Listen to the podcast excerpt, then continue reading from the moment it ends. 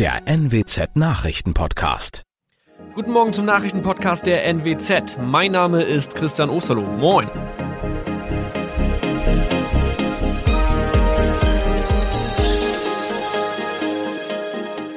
Und das sind unsere regionalen Nachrichten am Morgen. Die Grünen wollen Moorstraße in Oldenburg umbenennen. Viereinhalb Jahre Gefängnis für Falschgoldhandel. Und Landkreis Kloppenburg meldet ersten Omikron-Fall. Der Name Moorstraße könnte laut den Oldenburger Grünen rassistisch aufgefasst werden. Deshalb fordern diese eine Umbenennung. Die Straße wurde allerdings nach Hermann Moor benannt, einem der ersten Siedler in der Gegend. Um Missverständnisse auszuschließen, beantragen die Grünen eine Änderung in Hermann Moor Straße. Dann müssten alle Anwohner ihre neue Adresse in ihren Pässen angleichen. Außerdem müssten Polizei, Feuerwehr, Rettungsdienste und Anbieter von Navigationssystemen informiert werden. Die Stadtverwaltung schlug vor, ein Zusatzschild mit Informationen zur Person Hermann Mohr anzubringen. So könne man alle Irritationen beseitigen. Tobias G. musste wegen dem Verkauf von Falschgold am Mittwoch vor das Landgericht Oldenburg. Nachdem der Schortenser bereits im Mai zu einer Freiheitsstrafe von mehr als drei Jahren in Jever verurteilt wurde, betrieb er seinen Handel auf eBay Kleinanzeigen weiter. Das wog bei der Verhandlung schwer auf. Der 27-Jährige schrieb in die Inseratsüberschrift das Wort plated, was so viel bedeutet wie überzogene und nur vergoldete Ware. Da im weiteren Anzeigentext aber die Rede von einem Reinheitsgrad war und die abgebildeten Goldbarren eine Seriennummer trugen, handelt es sich hierbei um eine Täuschung. Tobias G. wurde zu viereinhalb Jahren Haft verurteilt. Ein weiterer Fall der neuen Omikron-Variante ist am Mittwoch im Nordwesten bekannt geworden. Der Kreis Kloppenburg bestätigt, dass eine Frau bei ihrer Rückreise aus Südafrika am Hamburger Flughafen positiv getestet wurde. Sie befindet sich weiterhin in Hamburg in Quarantäne. Da die Frau im Landkreis Kloppenburg lebt, sei auch das Gesundheitsamt Kloppenburg für diesen Fall zuständig. Zuvor gab es bereits bestätigte Omikron-Fälle in der Wesermarsch und im Kreis Leer. Das waren unsere Nachrichten aus der Region. Weitere aktuelle News aus dem Nordwesten finden Sie wie immer auf NWZ Online. Und Aktuelles aus Deutschland und der Welt hören Sie jetzt von unseren Kollegen aus Berlin. Vielen Dank und schönen guten Morgen. Ich bin Maja Däne und das sind heute unsere Themen aus Deutschland und der Welt. Unwetter in Nordrhein-Westfalen, Starkregen und massive Überschwemmungen sorgen für Chaos. Sorge vor neuen Einschränkungen. Das Coronavirus breitet sich vor allem bei jungen Menschen aus. Und Besuch in Washington. Bundeskanzlerin Merkel wird von US-Präsident Biden im Weißen Haus empfangen. Die extremen Unwetter, vor allen Dingen im Westen Deutschlands, halten weiter an. Dauerregen und Überschwemmungen haben auch in der vergangenen Nacht wieder für einen Ausnahmezustand gesorgt. Autobahnen wurden überflutet, der Bahnverkehr musste streckenweise eingestellt werden. In der Vulkaneifel in Rheinland-Pfalz wurde sogar der Katastrophenfall ausgerufen und Schulen geschlossen. Und im Märkischen Kreis in Nordrhein-Westfalen sind zwei Feuerwehrmänner im Einsatz ums Leben gekommen. Nicht nur Feuerwehr und andere Einsatzkräfte haben die nächste extreme Nacht hinter sich. Anwohner zum Beispiel der Wupper und auch anderer Flüsse bangen um ihr Hab und Gut. Dabei stellt sich vielerorts nicht mehr die Frage, ob Hochwasser kommt, sondern nur wie schnell und wie stark. Und auch wo sich das Wasser so schnell wie es kam wieder zurückgezogen hat, stehen die Aufräumarbeiten erst am Anfang. Keller, Straßen, ganze Orte sind voller Schlamm. Das Gesamtausmaß der Schäden ist noch nicht absehbar. Jan-Henner Reitze, Nachrichtenredaktion.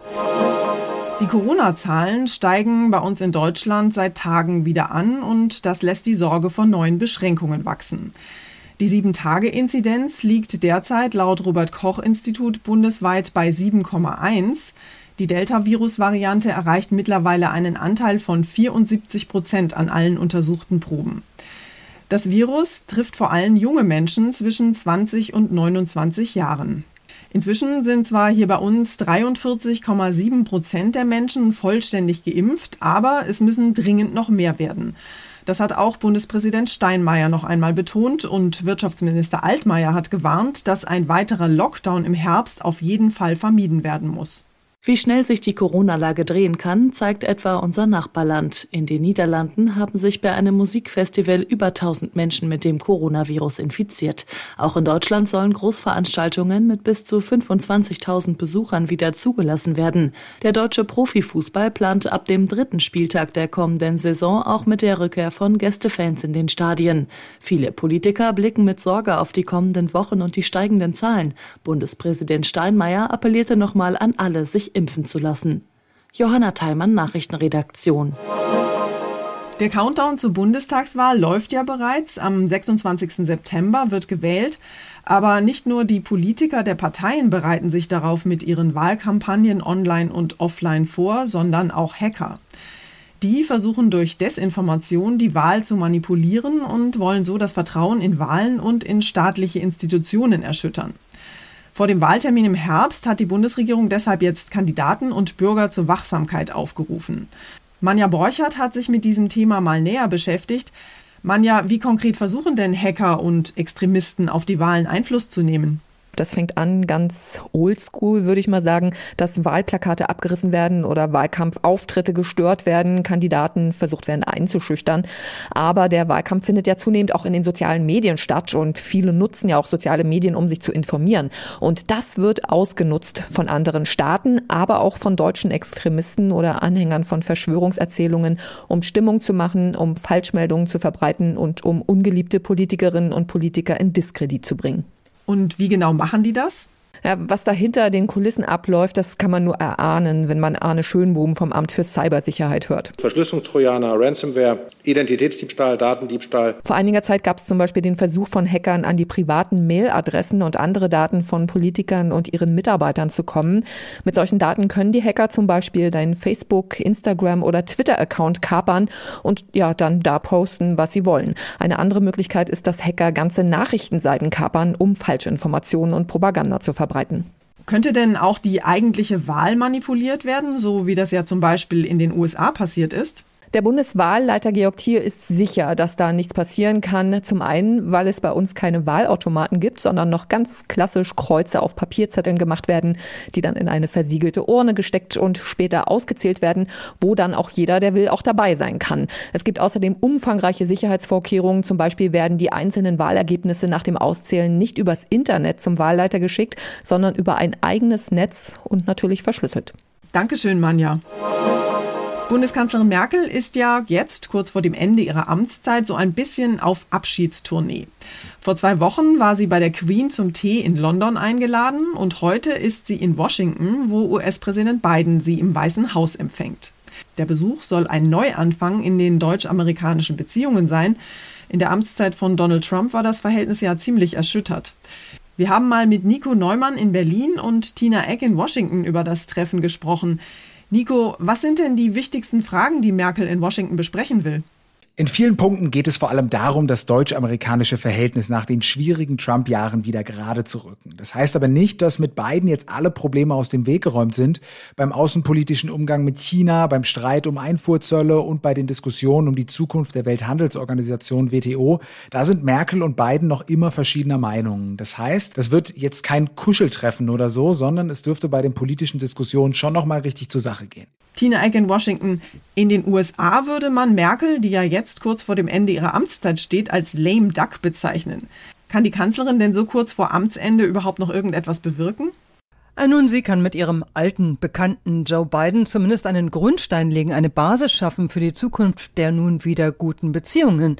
Und äh, darauf dürfte jeder Nachfolger gut aufbauen können. Und im Prinzip äh, ist diese deutsche langjährige Kanzlerin mit der klaren Art genau die richtige, eine Versöhnung zu besiegeln, ohne äh, die Probleme unter den Teppich zu kehren.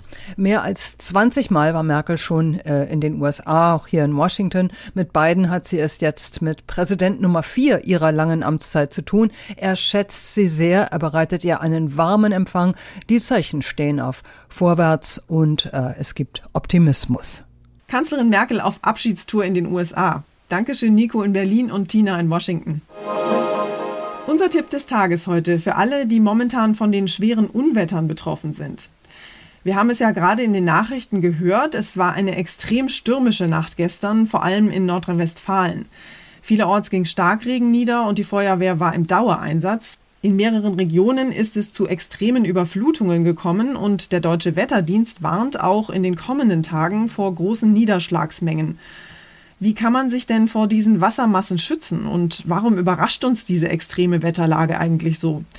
Darüber haben wir mal mit Sebastian Schappert gesprochen. Er ist leitender Meteorologe beim Deutschen Wetterdienst. Herr Schappert, gestern Nacht hat das Wetter vielerorts in Deutschland ja komplett verrückt gespielt. Haben wir denn jetzt wenigstens das Schlimmste überstanden?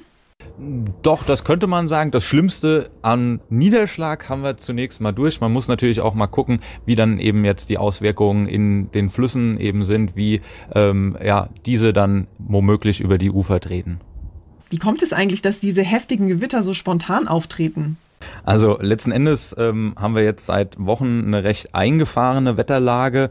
Ähm, bei uns dominiert eben tiefer Luftdruck und der bedingt eben in einer doch relativ warmen sommerlichen Luftmasse, also von den Temperaturen geht's ja, aber durch diese Hebungsantriebe, die dieses Tief dann liefert, kommt es immer wieder zu Starkregenfällen, die dann lokal zu Überschwemmungen führen.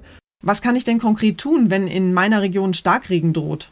Naja, zunächst einmal liegt es ja nahe, irgendwie Fenster und Türen zu verschließen, vielleicht irgendwie unter den Türschlitzen äh, da mal zu schauen, ob man da vielleicht irgendwie ähm, diese verschließen kann, dass bei einem potenziellen Hochwasser dann eben kein Wasser unter der Tür reinfließt ähm, oder durch, durch irgendwelche Fenster eben reinkommt. Anderes Ding ist natürlich auch äh, im Straßenverkehr Aquaplaning. Das kann sich natürlich auch auf der Straße ansammeln. Wir haben immer wieder Bilder gesehen von überfluteten Straßen. Dann möglichst nicht da reinfahren. Das Auto, das kann kann nur eine gewisse Höhe vom Wasser ähm, ertragen und dann hebt es ab und man ist in dem Auto eingeschlossen und muss von der Feuerwehr befreit werden. Das heißt, man bringt nicht nur sich, sondern auch andere damit dann eben in Gefahr. Also Wettervorhersagen verfolgen und im Zweifel lieber zu Hause bleiben. Dankeschön, Herr Schappert. Und zum Schluss haben wir noch eine Meldung aus der Reihe Dümmer als die Polizei erlaubt. In Mönchengladbach ist nämlich ein Einbrecher am frühen Morgen in einen Imbiss eingestiegen und zwar nicht, weil er plötzlich Hunger auf Pommes oder Currywurst hatte. Der Mann hat versucht, die Kasse zu knacken, dabei aber offenbar so viel Lärm gemacht, dass der Inhaber des Imbisses, der im Nebenzimmer im Bett lag, aufgewacht ist. Als der den Einbrecher im Verkaufsraum überraschte, raffte der Dieb ein bisschen Bargeld zusammen, kletterte aus dem Fenster und machte sich aus dem Staub. Allerdings hat er dummerweise in der Eile seinen Reisepass am Tatort liegen lassen. Die Polizei leitete eine Fahndung nach dem Mann ein und konnte ihn dann auch tatsächlich festnehmen. Die Identifizierung dürfte einigermaßen einfach gewesen sein. Immerhin hatte die Polizei ja ein offizielles Passbild des Täters. Das war's von mir für heute. Ich bin Maja Däne und wünsche Ihnen einen guten Start in den Tag. Tschüss und bis morgen.